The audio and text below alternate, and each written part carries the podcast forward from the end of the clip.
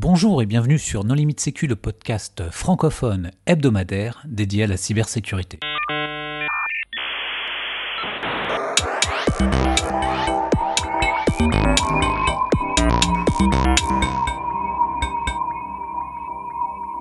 Alors aujourd'hui, nous allons parler du référentiel PVID avec euh, deux invités, Hugo Magna. Bonjour Hugo. Bonjour. Et Romain Santini. Bonjour. Pour discuter avec eux, les contributeurs No Limit Sécu sont Nicolas Ruff. Bonjour. Hervé Schauer. Bonjour. Marc-Frédéric Gomez. Bonjour. Marc-Antoine Ledieu. Bonjour. Et moi-même, Johan Hulot. Alors, en préambule, Hugo, est-ce que tu voudrais bien te présenter? Oui, bonjour, à tous. Donc, euh, Hugo Mania, donc, euh, effectivement, je travaille à l'ANSI. Donc, je travaille au bureau politique industriel de l'ANSI. C'est un, un, bureau qui a en charge, euh, grosso modo, de connaître le plus possible l'offre cyber française et européenne et de les accompagner dans des démarches de qualification et certification auprès de l'agence. Donc, c'est vraiment le, le, bureau qui est le premier point de contact pour les industriels qui souhaitent rentrer dans des démarches de, de certification et qualification auprès de l'agence. Et c'est également le bureau qui, du coup, gère les visas de sécurité de l'agence. Et donc dans ce bureau-là, pour ma part, j'ai en charge tout le périmètre relatif à l'identité numérique, la biométrie et tout ce qui est service de confiance, donc euh, de l'eurodatage électronique, de la signature électronique, des certificats, etc. Romain? Alors pour ma part, Romain Santini, je suis arrivé à l'ANSI il y a un peu plus de 5 ans maintenant. Euh, je suis arrivé à l'ANSI pour travailler sur la, la, mise en place du règlement IDAS, euh, qui a fait l'objet d'un précédent podcast au sein de, de No Limit Sécu. Euh, et depuis, j'ai pris la, la, tête du bureau euh, ICAR, ingénierie du cadre normatif euh, et réglementaire de la sécurité du numérique, alors qui a un, titre un peu ronflant euh, pour expliquer qu'on fait de la réglementation. Donc, euh, soit on définit, on élabore, on maintient à jour la réglementation nationale. Par exemple, le référentiel général de sécurité, l'IGI 1300 sur la, la protection du, du, secret pour les aspects cyber, euh, et on décline, euh, on aide à mettre en musique la réglementation européenne, euh, avec typiquement le, le, règlement IDAS. Alors, le référentiel PVID, qu'est-ce que c'est? Euh, donc le, le, référentiel PVID, très simplement, c'est le référentiel d'exigence euh, qui va nous permettre de certifier des prestataires de vérification d'identité à distance, c'est-à-dire des prestataires qui ont pour mission de s'assurer qu'une personne euh, a bien l'identité qu'elle qu revendique euh, dans le cadre d'une entrée en relation euh, d'affaires avec divers, divers fournisseurs de services, qu'ils soient publics ou, ou privés, dès lors qu'ils ont besoin de vérifier l'identité de, leur, de leurs clients ou de leurs utilisateurs. Alors quelle est la genèse de ce projet? Alors la, la genèse du, du, référentiel PVID, alors elle s'est faite en deux temps. Euh, ça a commencé en fait il y a très longtemps au moment de la mise, de la mise en application du règlement IDAS, euh, où l'ANSI a commencé à évaluer, alors de manière à l'époque encore un peu, peu artisanale euh, sans doute, des services qui intégraient de l'identification à distance. Euh, par exemple afin de, délivrer des envois recommandés électroniques ou de faire de la signature électronique à distance. Donc à l'époque, on avait des exigences beaucoup moins précises, on passait beaucoup de temps en évaluation pour s'assurer que les, solutions étaient effectivement au niveau attendu par la réglementation. Euh, ce qui a donné un coup d'accélérateur au sujet, c'est en 2019 euh, la mise en place d'un groupe de travail euh, sous l'égide de l'ACPR, qui est l'autorité de contrôle prudentiel et de résolution de, la Banque de France, et de l'AMF, qui est l'autorité des marchés financiers, dans le cadre de la transposition de la cinquième directive sur la lutte contre le blanchiment des capitaux et le financement du terrorisme. Euh, pour dire les choses plus simplement, les établissements financiers sont sujets à des exigences réglementaires liées à la vérification de l'identité de leurs clients. De plus en plus, et on le voit notamment malheureusement avec la crise sanitaire, on a un besoin de faire de l'entrée, ce qu'on appelle de l'entrée en relation d'affaires à distance, donc de, l'acquisition de clients euh, à distance et plus dans des, guichets d'agences bancaires ou d'organismes de, crédit. Euh, et les solutions qui étaient disponibles en 2019 étaient euh, au, goût de la place financière euh, insuffisamment développées ou insuffisamment compétitives. Et donc l'idée derrière ce référentiel PVID, donc qui a émergé dans le cadre de, ces travaux pilotés par la CPR et l'AMF, c'était de développer des exigences sur la, la, brique cœur qui intéressait vraiment la place financière, donc qui était cette brique qui permet d'assurer la vérification d'identité à distance sans s'embarrasser de signature électronique, de création d'identité numérique, de choses dont ils avaient euh, pas fondamentalement besoin dans leur analyse et de prévoir une certification euh, par un organisme compétent indépendant. Euh, et en l'occurrence, le choix s'est porté sur, sur l'ANSI. Euh, pardon Robin de compléter, euh, bien sûr, euh, ce que tu dis est forcément vrai, mais quand on lit la, cinquième directive anti-blanchiment, parce que c'est ça qui, qui, nous pose souci à nous, les professionnels, côté privé, quand on fait du conseil, c'est qu'aujourd'hui, dans la cinquième directive anti-blanchiment, il y a aussi tout le marché de l'art.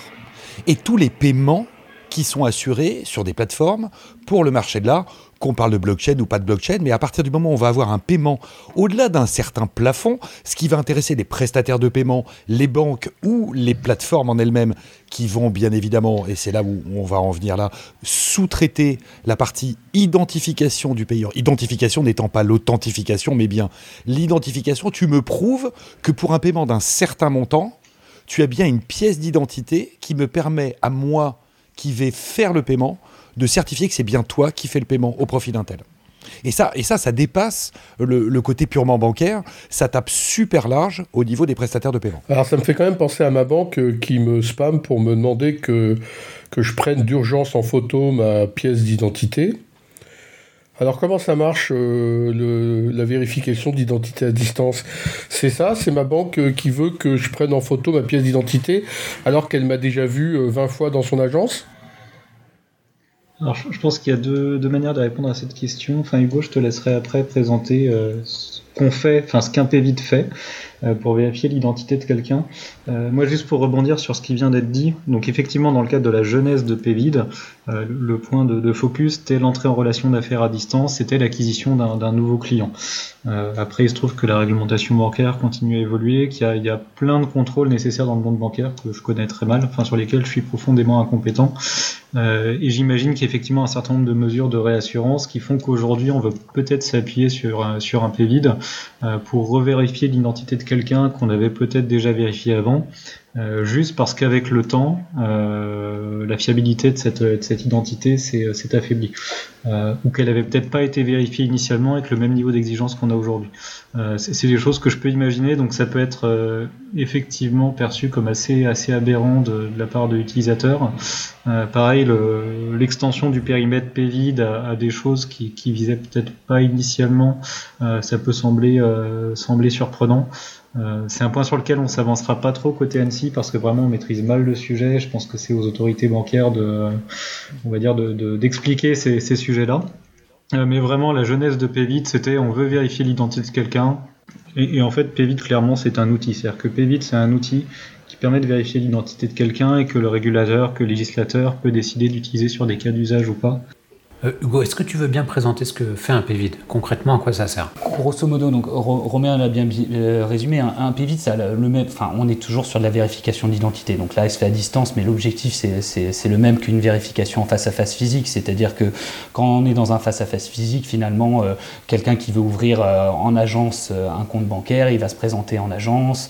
A priori, il va, il va venir avec un titre d'identité. Donc ça peut être une carte nationale d'identité, un passeport, que sais-je pour euh, en tout cas un document à, valeur juridique qui va prouver un petit peu son identité. Et à côté de ça, il va se présenter physiquement et démontrer qu'il est, qu'il est le porteur légitime de son titre.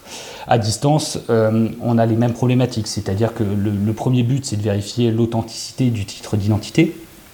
Donc euh, généralement, nous, on est assez agnostique hein, dans, notre référentiel, c'est-à-dire que ça peut se faire via une application mobile, ça peut se faire en, visioconférence. On n'a pas forcément de, euh, comment dire, de, prérequis là-dessus. On, en parlera peut-être après de nos prérequis.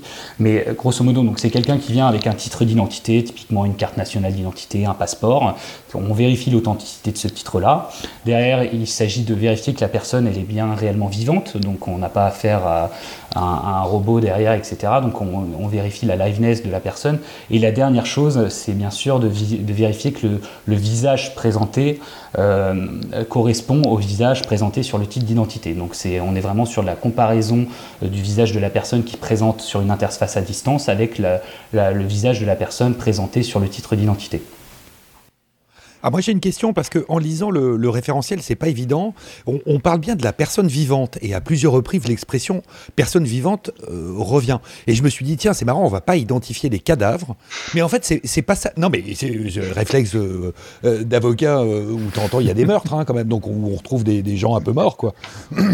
Et en fait non, la problématique c'est c'est pas la personne est-ce qu'elle est morte ou est-ce qu'elle est vivante, c'est est-ce qu'elle est c'est, est-ce que c'est une vraie personne ou est-ce que c'est une identité créée? C'est ça hein? C'est ça. Enfin, oui, quand, c'est vrai qu'on a tendance à utiliser le, mot vivant assez rapidement. L'idée, l'idée, pour faire simple, c'est d'éviter euh, un attaquant qui va, qui va potentiellement auprès de son téléphone présenter euh, une photo photoshopée d'une personne euh, pour se faire passer pour, pour une autre personne. L'idée, c'est vraiment de s'assurer que en, en face, derrière, à distance, on est d'une part quelqu'un qui a un titre d'identité euh, qui soit une personne réelle et qui soit le bon détenteur de son titre d'identité. Donc pour ça, ça fait appel à différents mécanismes hein, d'un point de vue technologique.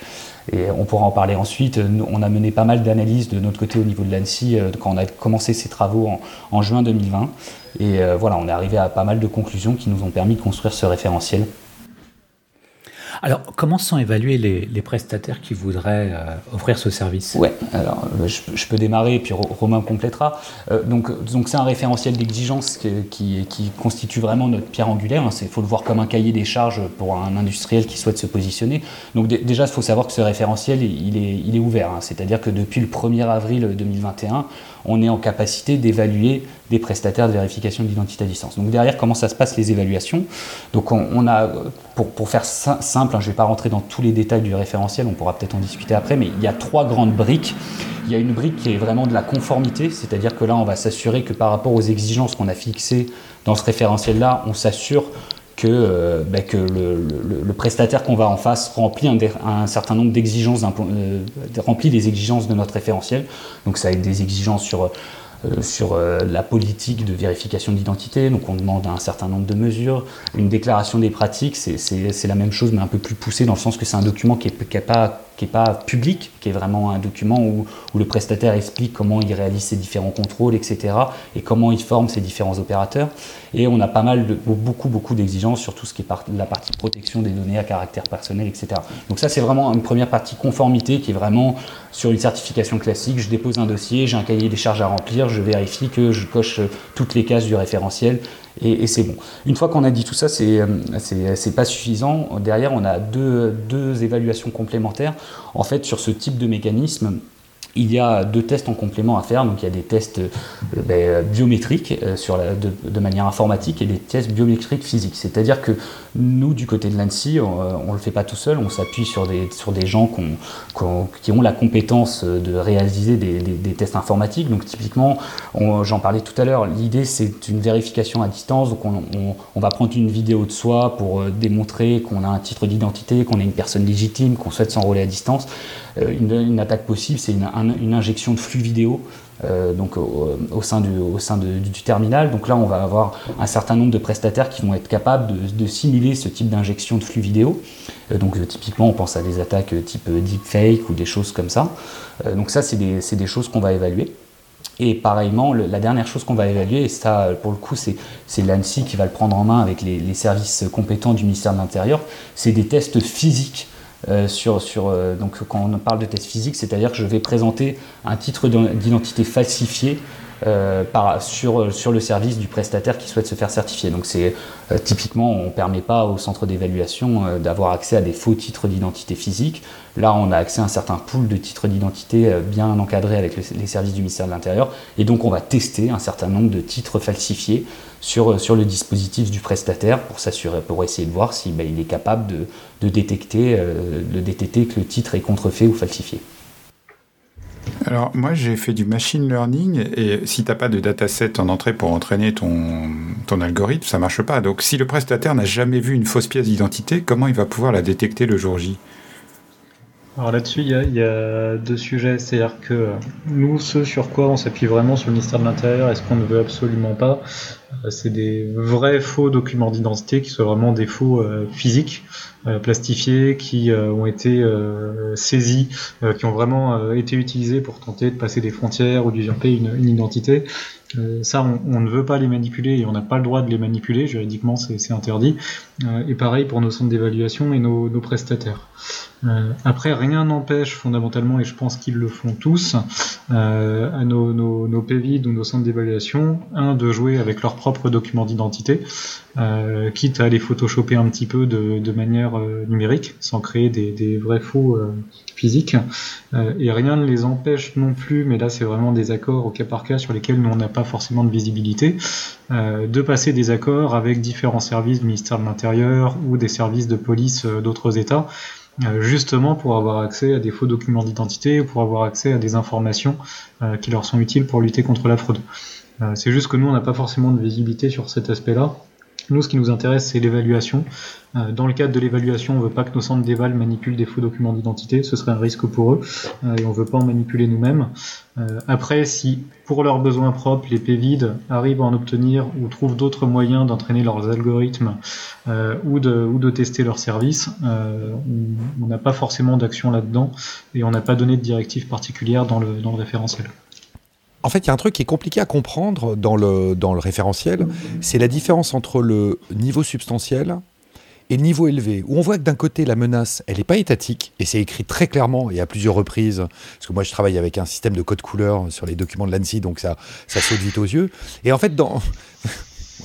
oui, parce que je comprends lentement, donc il faut que je le lise souvent et que je mette des codes couleurs. Je suis comme oui, oui, moi, je suis un gentil cerveau donc il y a le côté, euh, ok, je vais être un prestataire et je vais faire de la vérification substantielle, qu'on va appeler un niveau euh, admissible, correct, moyen, genre prestataire de paiement basique, quoi. Euh, j'ai une obligation. Moi, je suis une banque, je suis un prestataire, je suis un site de e-commerce. On me dit qu'au-delà de 1000 euros, il faut que je vérifie l'identité.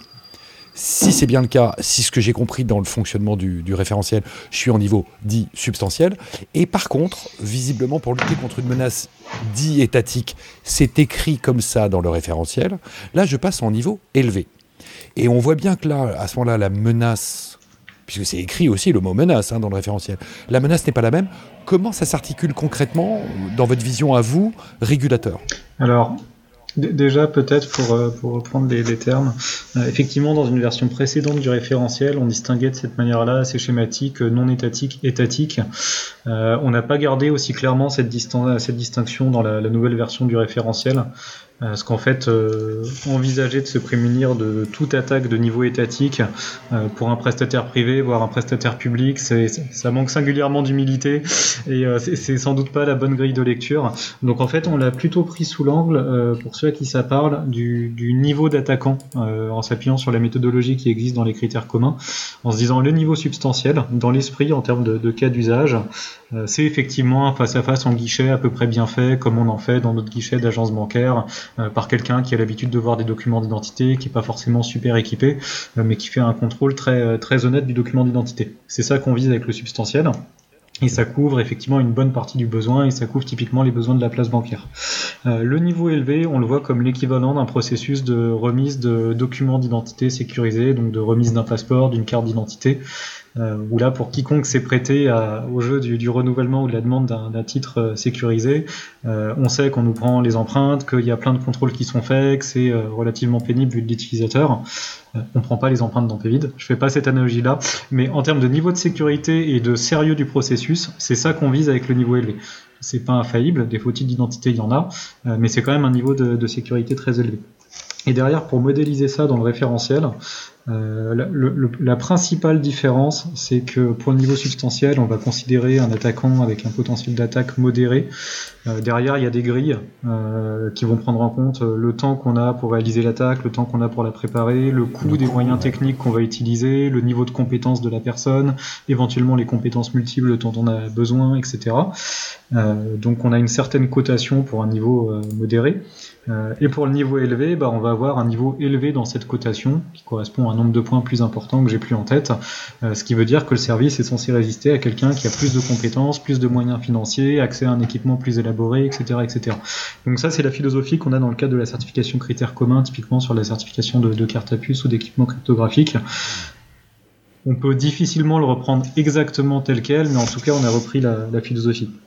Et après, sans rentrer dans le détail à ce stade, on, le fera peut-être plus tard, il y a quelques endroits dans le référentiel où au-delà de ça, on a quand même pointé explicitement, bah, pour le niveau substantiel, on peut s'y prendre de telle manière, et puis pour le niveau élevé, en revanche, ça marche pas. Euh, typiquement, présenter un document d'identité devant la caméra, euh, pour le niveau substantiel, ça passe. Pour le niveau élevé, il faut lire la puce. Euh, on n'arrivera pas à authentifier un, document juste en le montrant devant la caméra pour atteindre le niveau d'exigence qu'on vise au niveau élevé. Et c'est là où on arrive à la fameuse distinction que, j'ai lu. Alors, pardon, moi j'ai lu la V0, la V1.0. de novembre dernier, euh, donc je ne dois pas être tout à fait à jour de, la lecture de mes docs. Hmm. Mais globalement, il y a quand même une distinction qui est super importante. C'est globalement la carte d'identité papier avec juste la photo où il y a le cachet humide, enfin le cachet sec, pardon, hmm. euh, qui est emprunt sur la photo, ou le moyen, euh, alors je ne sais plus comment ça s'appelle dans la norme, c'est le moyen cryptographique intégré, où il y a un terme que vous utilisez globalement, il y a une mesure de sécurité qui est déjà numérique, qui est intégrée dans le titre euh, d'identité, là où moi je viens de me faire voler euh, mes papiers il y, a, trois mois, j'avais une carte d'identité papier, j'allais dire à l'ancienne, hein. mmh. et ben donc je suis en train de faire renouveler d'ici six mois parce que je suis très diligent dans ce genre de cas, donc je vais récupérer à la fin euh, une nouvelle carte d'identité mais qui sera numérique, je veux dire avec des moyens d'identification numérique qui vont être interrogés à distance. Parce que c'est ça la problématique. C'est si j'ai ma signature euh, cryptographique euh, qui est stockée quelque part en local sur mon, mon titre d'identité, est-ce qu'on peut faire une corrélation à distance avec en plus l'analyse du visage? Parce que ça tourne, et vous ne l'avez pas encore dit clairement, mais on va revenir là-dessus, ça tourne quand même autour de la photo et de la vidéo de la personne. Et ça, c'est un truc à comprendre parce que quand on, démarre la lecture du référentiel, c'est pas évident. Et en fait, ça tourne exclusivement autour de la visualisation de la personne. Peut-être qu'on peut, on peut peut-être en profiter du coup pour, pour présenter les grand, grand principe du, référentiel. Donc on a, dit un peu à quel besoin ça, répondait. Le, besoin, c'est simple. Hein. c'est que dans le contexte actuel, il y a des gens qui ont de plus en plus besoin de faire de, la vérification d'identité à distance et qu'on a essayé de construire un référentiel qui permette d'avoir euh, un, certain niveau, euh, un certain niveau de sécurité par rapport à un face-à-face physique, comme le précisait Romain, dans un, dans un guichet de banque, une agence, etc. Donc après, sur les grands principes, donc nous, on, a mené un travail assez, approfondi hein, depuis l'été dernier, donc depuis juin 2020, pour essayer de comprendre un peu l'écosystème, sa maturité, euh, regarder les algorithmes un peu qui se faisaient sur ces sujets-là et discuter avec les, industriels du secteur. Et donc les deux gros grosses lignes rouges qu'on a actuellement dans le référentiel, c'est effectivement d'avoir des services, ce qu'on appelle nous chez nous hybrides et dynamiques. Donc je vais peut-être commencer par, dynamique parce que c'est ce que vous mentionnez tout à l'heure sur la vidéo. Effectivement, aujourd'hui, la, capture vidéo du visage de la personne et du titre d'identité quand on est sur le niveau substantiel nous apporte plus de garanties dans la mesure où euh, sur une vidéo, on va être capable plus facilement de venir repérer des éléments de sécurité du titre d'identité, euh, typiquement les hologrammes. Alors on va pas forcément voir les filigrammes, mais au moins on va pouvoir voir les hologrammes ou des, choses qui par brillance sur, sur la caméra vont pouvoir, euh, être visibles.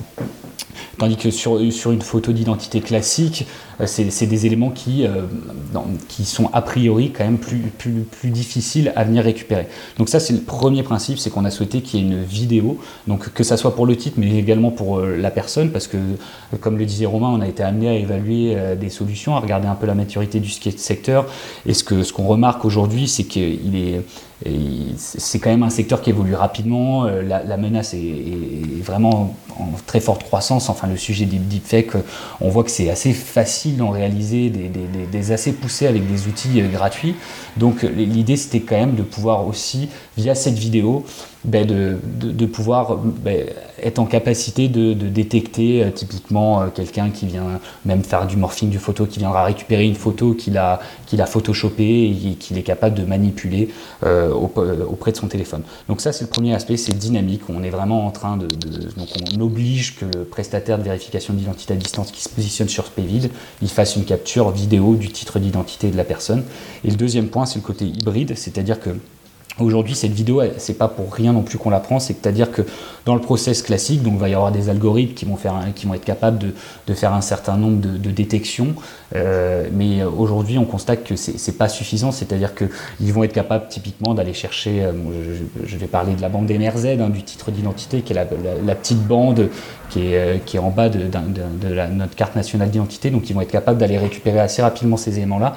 Pour autant, sur sur d'autres aspects, ils vont être moins en capacité de nous apporter les éléments de sécurité qu'on souhaite. Donc l'idée du c'est d'avoir un opérateur humain qui, à la fin euh, de la vérification d'identité à distance, a accès en back-office à un outil qui lui permet de checker qu'il n'y a pas eu d'attaques invraisemblables qui ont eu lieu pendant le roulement. Donc on est vraiment sur ces deux aspects hybrides et dynamiques qui sont assez précisés dans notre référentiel. Mais dans, le cadre de ces travaux, vous avez donc vous avez travaillé avec euh, la fédération, euh, avec la CPR et la Banque de France. Mais euh, est-ce que vous avez travaillé au niveau européen ou au niveau anglo-saxon? Est-ce que par exemple les autorités américaines reconnaissent ce type de de certification? Ouais, je, vais pouvoir répondre à votre question. Donc il y a, il y a, deux, choses qui nous ont amené à travailler un peu à l'échelle européenne. Euh, enfin, dans, en toute honnêteté, après, avec le, temps qu'on disposait pour travailler sur le sujet, on a dû aller assez vite. Mais la première chose, c'est au moment où on a dû construire le référentiel.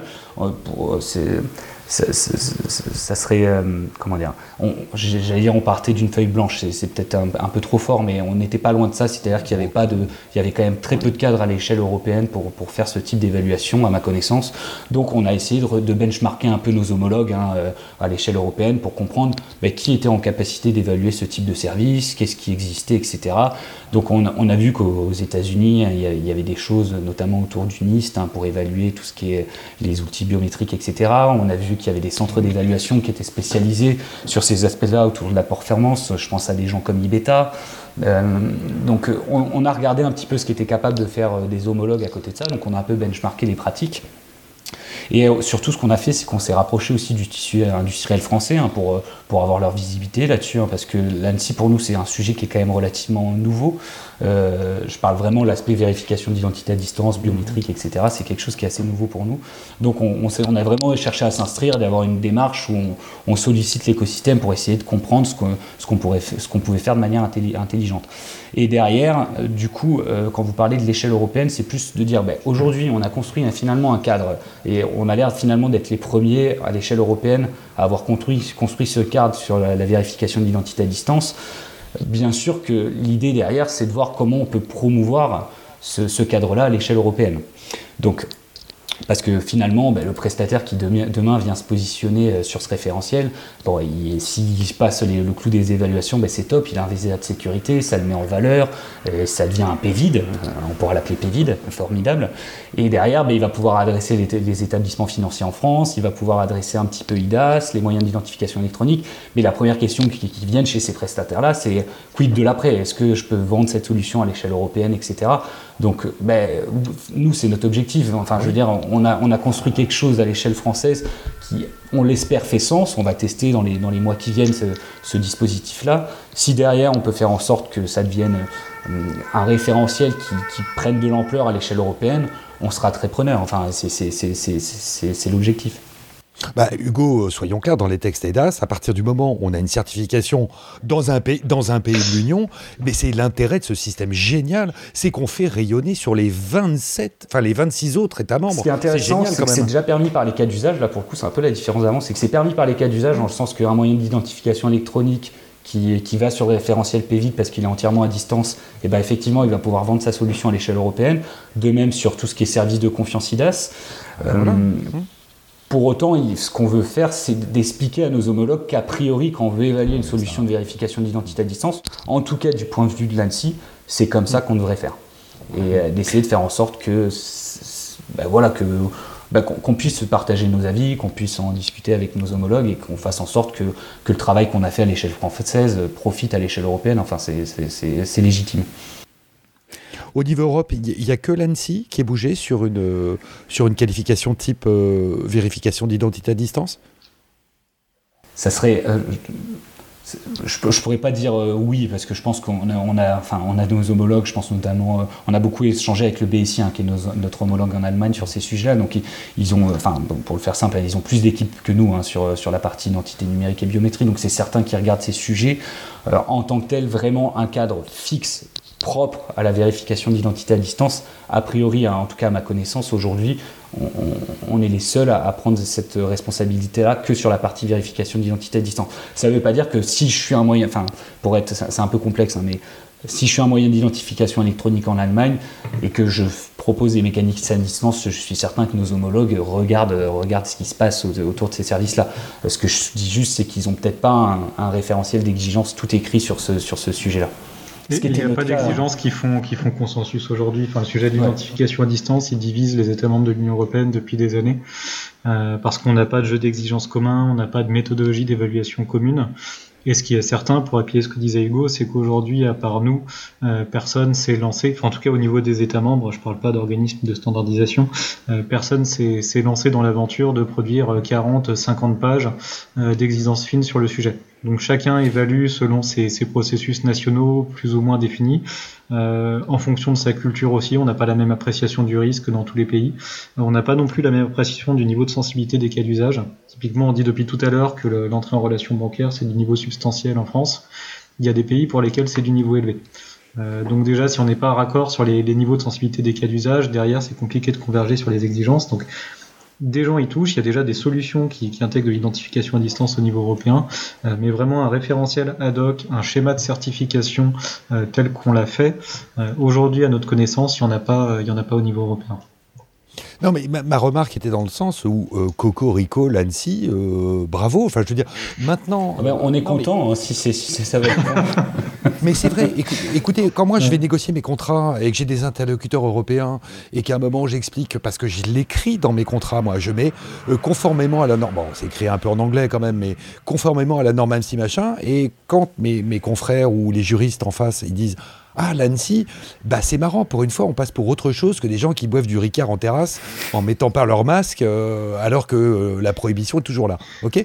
Ça, c'est la première remarque. La deuxième remarque, c'est que l'Union européenne vient de relancer de manière massive et officielle le projet euh, d'identité européenne numérique.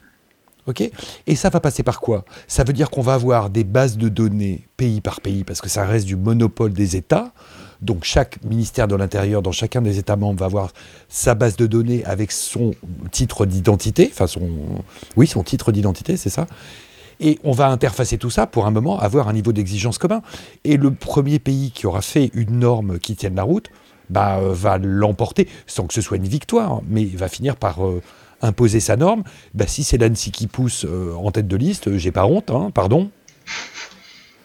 Oui, enfin, on, est d'accord, c'est un peu ce qui s'est produit par le passé sur certains de nos référentiels d'exigence, où on, met sans doute plus d'efforts sur la construction de notre référentiels nationaux que vraiment sur des actions d'influence et de lobbying pur au niveau de l'Union européenne.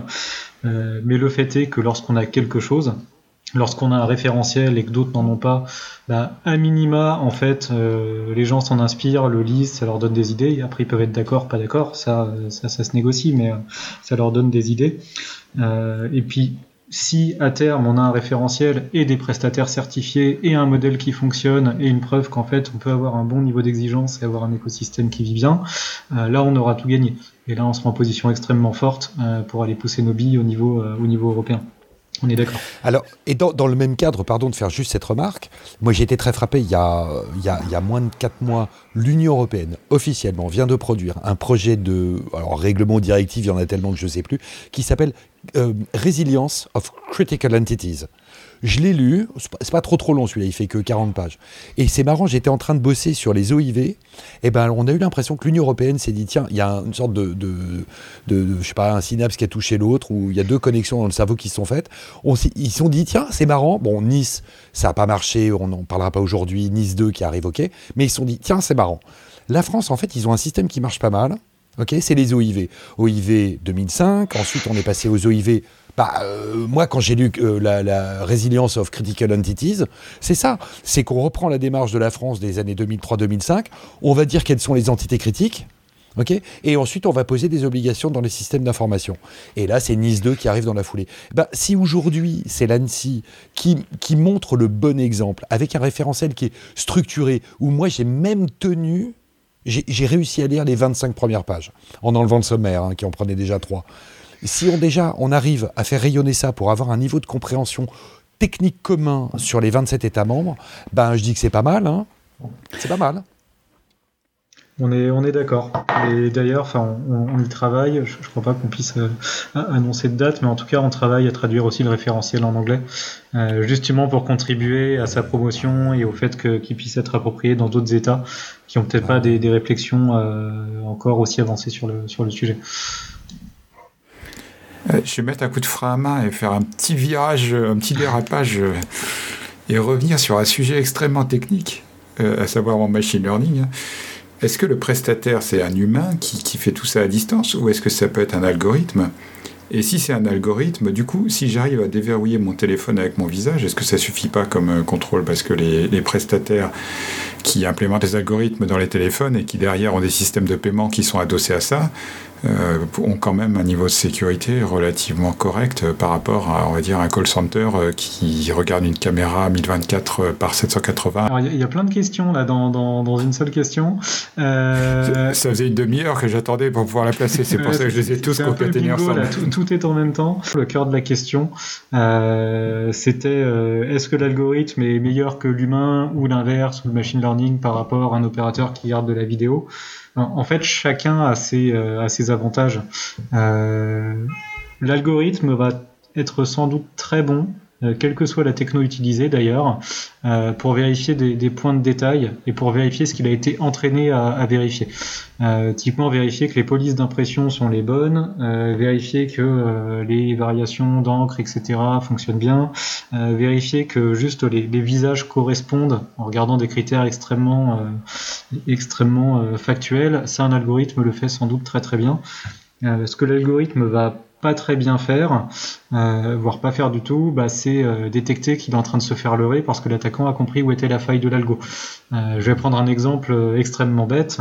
Euh, on met en place un challenge pour vérifier qu'on a une, euh, une vraie personne. On demande à la personne de sourire, de cligner des yeux, euh, tourner une oreille, etc.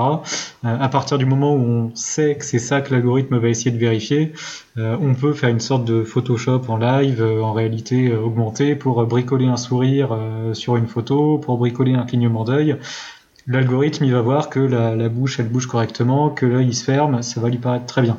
un humain il va voir que qu'il a à l'écran là, c'est quelque chose de tout bizarre qui correspond pas du tout à ce qui se passe quand un être humain réel va euh, sourire, va cligner de l'œil, etc. Donc l'humain, pour nous, il a un énorme avantage, c'est qu'il a une vision d'ensemble. Et en fait, l'humain fonctionne par mimétisme. Il, sait instinctivement ce qui est normal de ce qui est pas normal, je sais pas comment le dire autrement. Il y a une sorte de vision d'ensemble euh, qui permet de se prémunir d'un algorithme très spécialisé qui va être pris en défaut parce qu'on aura trouvé la faille de l'algo et qu'on aura trouvé quelle est la bonne séquence à lui donner pour qu'il y voit que du feu. Donc on a besoin des deux et c'est ce que disait Hugo en disant qu'on avait un service hybride quand il a présenté le, service PVID au début. Mais du coup, est-ce que les implémentations existantes de type Face Unlock, euh, enfin, il y a beaucoup de systèmes de paiement aujourd'hui qui fonctionnent euh, par reconnaissance faciale. Est-ce que c'est des implémentations qui sont considérées comme bonnes ou est-ce qu'il faut obligatoirement euh, passer dans des critères d'évaluation qui font que est-ce que le, facteur téléphone peut être considéré comme fiable? Alors, bah, de, toute manière, hein, de, donc là-dessus, je vais, répondre à la question. La, première chose, c'est que de base, de toute manière, on est vraiment dans un cas où quelqu'un a un téléphone à distance et souhaite s'enrôler. Ce qu'il faut bien comprendre, c'est que nous, technologiquement parlant, euh, notre référentiel, il est agnostique. Il, est agnostique, pardon. Il met des grandes lignes rouges, à savoir le caractère hybride et dynamique. Donc, on veut qu'il y ait une capture vidéo. Euh, donc ça veut dire que donc ça c'est la première chose. Et on veut qu'il y ait une vérification humaine in fine s'il y a un verdict succès. Donc ça c'est les deux grandes lignes rouges. Après bien sûr il y a un certain nombre d'exigences. Hein. document on l'a dit il fait quand même une quarantaine de pages. Il y a des exigences sur la protection des données. Euh, il y a des exigences sur le sur la formation des opérateurs humains, sur leur localisation, sur l'administration des systèmes, etc. Mais grosso modo technologiquement parlant il n'y a pas de on n'a pas de on n'a pas de frein. C'est-à-dire que n'importe qui derrière, en respectant ces grandes lignes rouges, peut venir nous soumettre un, un, service en certification. Peut-être pour, euh, pour reprendre là-dessus, sur les technos, nous on est agnostique dans le sens où la, technologie de tel ou tel constructeur, si on l'évalue et qu'elle passe toutes les exigences euh, en termes de fiabilité puis en termes de traitement des données, euh, elle est sans doute très bien. Après la question sur le, le face match, c'était est-ce qu'on peut s'appuyer sur le téléphone? Euh, en, fait, on n'a pas indiqué, mais nous, quelque part, on considère que les données commencent à être fiables à partir du moment où elles sont dans l'environnement du PVID. Et en fait, le PVID, ce qui va arriver, c'est une vidéo. Euh, si le PVID voit arriver quelque chose qui lui dit euh, c'est bon, j'ai déjà vérifié au niveau du téléphone, t'as pas à refaire de vérification supplémentaire, ça ne marche pas. C'est pas ça la philosophie du référentiel. Euh, le téléphone, c'est un capteur, ça permet de récupérer de la vidéo, ça permet de récupérer des informations, de le pousser dans le PVID. À partir du moment où ça franchit un peu caricaturellement la, la barrière du système d'information du PVID, on peut commencer à faire des traitements intéressants. Donc une technologie d'un constructeur donné implémentée au sein d'un PVID, opérée correctement, pourquoi pas Et là, euh, quel que soit le constructeur, on n'a pas forcément d'avis tant qu'on l'a pas évalué. C'est l'évaluation qui montrera si c'est fiable ou pas. Euh, une technologie d'un constructeur, quel qu'il soit, implémentée côté client sur un téléphone, quel que soit le résultat que ça nous donne, on ne saura pas l'exploiter au niveau du PVID parce qu'on peut par principe pas avoir confiance dans l'environnement côté utilisateur. Ce qu'on imagine être un téléphone, ça peut être une ferme de serveurs euh, qui trafique complètement les, les données qui sont récupérées. Enfin, là, j'ai du mal à voir la différence, par exemple, entre une vérification de carte à puce, enfin de carte d'identité électronique avec une carte à puce, ou une vérification d'éléments, enfin de secrets stockés dans un TE sur un téléphone portable déverrouillé avec une empreinte digitale. Finalement, euh, il y a peut-être plus d'informations dans le déverrouillage par empreinte digitale que dans le code PIN qui va être tapé pour, sur la, sur la carte d'identité. On, ne parle pas de la même chose là en fait. Un, un, euh, un PE, un TE un Trusted Execution Environment, c'est-à-dire euh, un équivalent d'une carte à puce intégré directement dans le composant électronique du téléphone. Ouais, mais en, fait, un PVID ne va pas s'appuyer là-dessus. Euh, là, quand on commence à parler de carte à puce ou de, TE, on parle de la phase d'authentification, où on a préalablement vérifié l'identité de quelqu'un et on lui a donné les moyens de reprouver son identité après coup parce qu'il a un composant sécurisé, parce qu'il a un code PIN. effectivement, si on est dans cette situation-là où on a quelque chose de certifié ou d'évalué côté utilisateur, qu'on considère comme fiable. Euh, l'exemple typique, c'est la carte bancaire, hein, où j'ai ma carte à puce, j'ai mon code PIN, bah, je vais pas euh, remontrer ma carte d'identité à chaque fois que je retire de l'argent sur un, sur gap, ça n'a pas de sens. À partir du moment où on est dans ce cas-là, effectivement, euh, on va pas vérifier euh, toute la chaîne, mais dans ce cas-là, le PVID n'intervient pas. le PVID il intervient quand on est dans un contexte où on n'a pas ça, où on n'a pas ce code PIN, où on n'a pas une clé dans un composant sécurisé, où on a juste son titre d'identité qui aujourd'hui n'est pas protégé par un code passe, hein, par, un, mot de passe. Le seul moyen de vérifier qu'un titre d'identité est bien le mien, bah, c'est de vérifier que ma tête correspond à ce qui est sur le titre d'identité. Euh, et c'est dans ce cas-là qu'on va s'appuyer sur un PVID, et dans ce cas-là, bah, le PVID ne peut pas faire confiance à ce qui est du côté de, l'utilisateur, parce qu'en fait, on n'a aucun élément euh, de confiance côté utilisateur qui a été vérifié précédemment. Et ça, on le précise bien dans les champs d'application du référentiel. Hein. C'est, au, au, tout début, on précise bien que la vérification d'identité à distance, elle se base pas sur d'autres mécanismes que la, comparaison, que la comparaison du visage. C'est un point vraiment important. en fait, j'insiste sur les aspects technologiques parce que la technologie évolue. Aujourd'hui, quand je regarde un stream d'Arville le renard, c'est parfaitement crédible en matière d'expression faciale ou de, body language, sauf que c'est un renard bleu. Euh, demain, rien n'empêchera de faire la même chose. Euh, les systèmes de réalité virtuelle, et face et autres sont quand même euh, assez élaborés. Et donc je pense que euh, c'est pour ça que j'essaie de savoir jusqu'à quel point le référentiel pose des limites techniques ou est complètement agnostique de la bah, technique et va pouvoir s'adapter aux, évolutions futures. je comprends bien votre question. Mais typiquement, enfin, on, en revient au grand principe de notre référentiel. Il y a plusieurs industriels qui nous ont sollicité à plusieurs reprises au moment de la construction de celui-ci pour savoir si on pouvait se baser sur justement des solutions 100% algorithmiques. Aujourd'hui, hein, en tout cas, notre position du côté de l'ANSI, et c'est les grands principes de notre référentiel, c'est que la réponse a priori aujourd'hui, c'est non. Euh, donc c'est en ce sens qu'on a vraiment choisi le caractère hybride et qui est une vérification humaine qui soit faite en cas de verdict succès. C'est-à-dire que si jamais euh, au moment de, l'enrôlement et de la partie algorithmique, on a décidé, euh, l'algorithme a jugé que ben, le, finalement la personne qui était derrière son téléphone n'était pas légitime, on n'oblige pas forcément qu'il y ait un contrôle opérateur. Là, c'est l'industriel qui, qui, choisit à quel degré il met, il met la limite. Mais par contre, si l'algorithme dit oui, on veut qu'il y ait un second filtre qui soit fait par, par un humain côté, côté back-office et qui puisse checker ben, si la personne, c'est pas j'allais dire, c'est pas un avatar, euh, un avatar en bleu, euh, et, euh, etc. Hmm. Et, peut-être pour, compléter là-dessus, alors déjà le référentiel il pourra bouger. Enfin, vous avez bien noté qu'il est publié sur le site de l'ANSI, il n'est pas annexé à un texte réglementaire, donc il y a quand même une certaine agilité pour le faire évoluer, hmm. avec une responsabilité à notre niveau de ne pas le faire bouger tous les trois mois pour pas flinguer tous les pévides qui essayent de, de passer des certifications, mais si on surveille l'évolution de l'état de la menace et de l'état de la fraude et qu'on voit que soit le référentiel est trop 10 ans, soit pas assez 10 ans, on pourra, on pourra le réajuster. Donc ça, c'est un premier point. Et, comme le disait Hugo, euh, quelque part, l'opérateur humain, ça nous protège un peu. Ça, ça veut dire que si on a mal ciblé le niveau d'exigence ou mal évalué l'algorithme, bon, on a toujours un humain dont on peut espérer que s'il fait bien son boulot, il va quand même détecter un certain nombre de choses. Il euh, faut rappeler que PVID, ça vise quand même à, remplacer des contrôles d'identité physique qui sont de base faits par des humains. On n'a jamais eu la prétention de toute façon de faire mieux euh, que ce que fait aujourd'hui un humain dans, un guichet. On pour, risquerait zéro d'exister. Puis pour compléter Romain, parce que c'est important, on est quand même sur un, quelque chose qui, qui, découle de la lutte contre le blanchiment d'argent et le financement du terrorisme. Donc on est quand même sur... Euh, un, cas particulier où on veut quand même essayer de diminuer le risque au, maxi, au maximum euh, sur ces sujets, en, en tout cas de, faire améliorer les choses. Enfin, Moi, j'ai quand même plus confiance dans l'algorithme que dans l'humain à la fin. Parce que l'humain est aussi un, un système d'apprentissage, sauf qu'il a appris par rapport aux gens qu'il connaît et à l'environnement dans lequel il se trouve.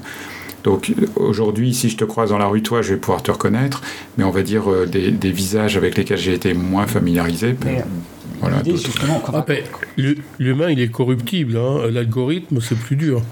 non, mais c'est- Le, le concepteur de l'algorithme est corruptible. L'algorithme, il est attaquable et Bah. truandable. Alors là, pardon, hein, euh, chaque système a ses failles. Euh, L'humain peut se tromper et l'algo, euh, on peut le blouser. Alors, euh, excusez-moi, ça fait 4 ans que je vous écoute euh, avec tout- toutes les truandes qui sont possibles dans les systèmes d'information, qu'on ne vienne pas me dire que les humains sont infaillibles et que la technologie Non, mais est infaillible. Ça n'est pas Ouais. vrai ni dans Mais un Vous voyez, rien que là, quand on en discute, on a des avis divergents. Ce qu'il faut comprendre, c'est que du coup, sur le côté hybride, je, je vais un peu enfoncer une porte ouverte. Mais l'idée, c'est d'essayer de marier ce que fait le mieux l'algorithme Ah oui, et l'humain et de s'assurer qu'in Ah oui. fine, on a une vérification d'identité à distance qui a été suffisamment Ah, bien robuste. Ah pour le oui. cas d'usage souhaité. Ouais. Peut-être pour revenir sur, sur le point technologique, tu as, beaucoup insisté euh, sur, euh, sur l'usage de puces, euh, de TE, etc. Euh, typiquement, c'est quelque chose qu'on considère lorsqu'on dit que pour le niveau élevé, on, se, on veut s'appuyer sur des données qui sont dans la puce. Ou effectivement, si pour le niveau élevé, on récupère des données signées dans un composant sécurisé dont on est sûr que les données sont intègres, donc photographie, euh, données d'identité, d'état civil, etc. Euh, là, on est dans un cas où on n'a pas besoin de rajouter une surcouche d'opérateurs pour vérifier que le document d'identité est authentique. On a des mécanismes cryptographiques qui vont bien. Euh, pour le coup, là, on est dans notre zone de confort absolu côté, côté NC pour évaluer ce genre de choses. On n'a pas besoin de remettre une surcouche opérateur. Là où aujourd'hui on se voit pas la, supprimer, en tout cas en l'état actuel des choses, c'est sur euh, la récupération de l'image du visage de la personne, où là bah, notre tête elle est euh, sur notre cou, elle est pas dans une puce, elle est pas signée cryptographiquement, et à un moment donné il faut bien récupérer une image et s'assurer qu'elle est à peu près authentique.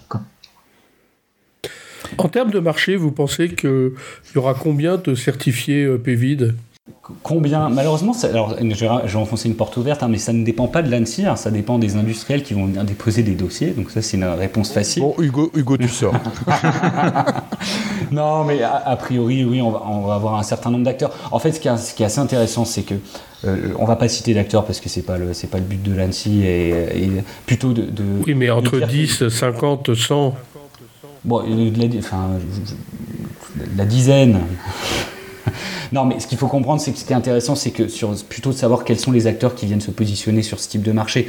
Il y a à la fois des, vraiment des purs players qui, pour leur rôle, c'est la vérification d'identité, c'est leur métier, et donc ils sont forcément intéressés pour mettre en valeur leur métier avec ce type de visa de sécurité. Donc ça, c'est des acteurs qui vont se positionner là-dessus.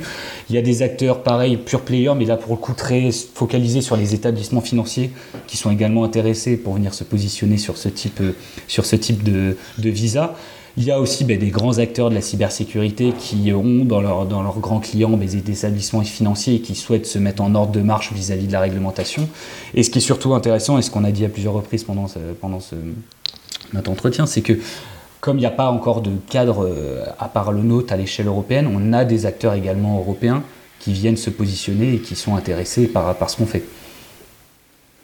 Alors, il y a une autre manière de répondre euh, à- comparée à celle d'Hugo. Elle était très politiquement en correcte, fait- la mienne. hein. Non, non, non, mais, non, mais Hugo, es dans ton, tu, tu fais ton boulot, donc je j'ai rien à dire là-dessus.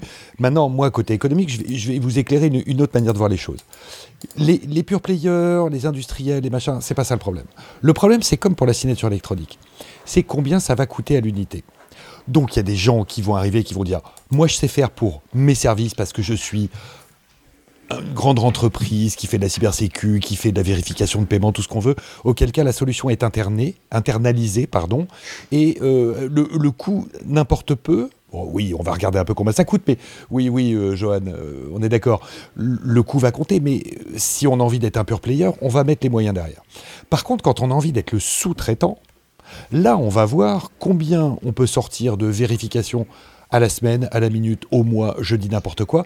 Et là, quand on intervient comme sous-traitant, là, il y a moyen de faire du business, auquel cas, euh, la solution peut se répandre avec peut-être que trois acteurs, hein, mais qui seront capables d'agir soit en frontal, soit en sous-traitance, soit il y aura une multitude d'acteurs, mais comme on l'a vu pour les c'est c'est une question d'opportunité économique aussi. Maintenant, on voit bien que quand il s'agit de sécuriser des paiements, et qu'il y a des directives européennes, des normes euh, nationales là-dessus, le marché il va vite se faire. Moi, tout ce que j'ai compris en lisant la norme, c'est tout de suite, il y a tous les établissements bancaires, financiers, les assurances et compagnie, tous ils vont y passer. Parce qu'il y va de leur propre assurance et de la garantie qu'ils offrent à leurs clients. Donc c'est une norme qui de toute façon va prendre. Maintenant, est-ce qu'il y aura trois ou 22 acteurs. Ça, sera, sous-traité euh, majoritairement par des prestataires. Il ne eh faut ben pas oublier que le métier d'un établissement financier n'est pas de tout faire en interne, mais d'avoir des process industriels qualifiés. C'est aussi l'avantage du PVID. Voilà. Euh, il y aura euh, même pour la majorité des grandes banques, il y a des ce qu'on appelle les moyens de paiement, les, ce qu'on appelle les usines internes pour les moyens de paiement. Est-ce que ça sera internalisé? Ça, je peux je peux pas je peux pas le dire, mais aujourd'hui, quand je vois la tendance, c'est plus à l'externalisation de ce type de service qui n'a pas de valeur ajoutée réellement. En tout cas, là-dessus, sur ce point-là, ce qu'il faut savoir, c'est que nous, pareil, là, on a été agnostique, hein, c'est-à-dire qu'un service qui est internalisé ou externalisé, qui fait appel à de la sous-traitance, etc., il est évalué de la même manière. Et, euh, tout, le, Exactement. Puis euh, les grandes entreprises, euh, le, fait de devoir réévaluer tous les deux ans, voire tous les un an, c'est toujours de choses, c'est le sous-traite, quoi. Il n'y a pas de valeur ajoutée, quoi. Ok, est-ce que l'un d'entre vous souhaiterait apporter le mot de la fin? Peut-être essayer de dire un mot pour l'ANSI, de résumer euh, très rapidement ce qu'on s'est dit.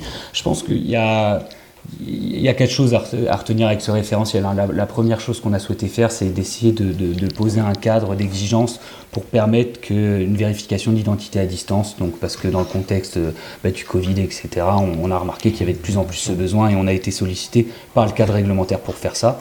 Donc, euh, on a été sollicité, on a essayé de monter ce référentiel-là. Ce qu'il faut comprendre, c'est qu'on l'a construit avec l'écosystème. Donc, on, a partagé avec les industriels, on a essayé de solliciter nos homologues pour le construire. Il est perfectible très certainement, mais c'est déjà une belle première pièce euh, à l'édifice. Ces grands principes, euh, je vous invite à lire le référentiel, euh, c'est PVID, vous le trouverez PVID Annecy, donc vous, vous, pourrez trouver tout le contenu dedans, mais il faut retenir deux choses, on en a parlé pas mal pendant le, pendant, pendant, pendant le podcast, c'est hybride, dynamique, hybride, on veut que quoi qu'il arrive après les vérifications algorithmiques, il y a un humain qui donne le verdict. Euh, et euh, dynamique, on veut une capture vidéo euh, du titre et d'identité de la personne. Ce qu'il faut comprendre, c'est que pour les industriels, c'est intéressant parce que ça amène un visa de sécurité de l'ANSI et ça permet d'adresser différents marchés, les établissements financiers, IDAS sur les moyens d'identification électronique et les services de confiance et que l'ANSI, on fera comme on peut avec notre, nos, petites mains et notre bande passante pour le pousser à l'échelle européenne. Hugo, Romain, merci beaucoup d'avoir accepté notre invitation. Chers auditeurs, nous espérons que cet épisode vous aura intéressé et nous vous donnons rendez-vous la semaine prochaine pour un nouveau podcast. Au revoir. Au revoir. Au revoir. Au revoir.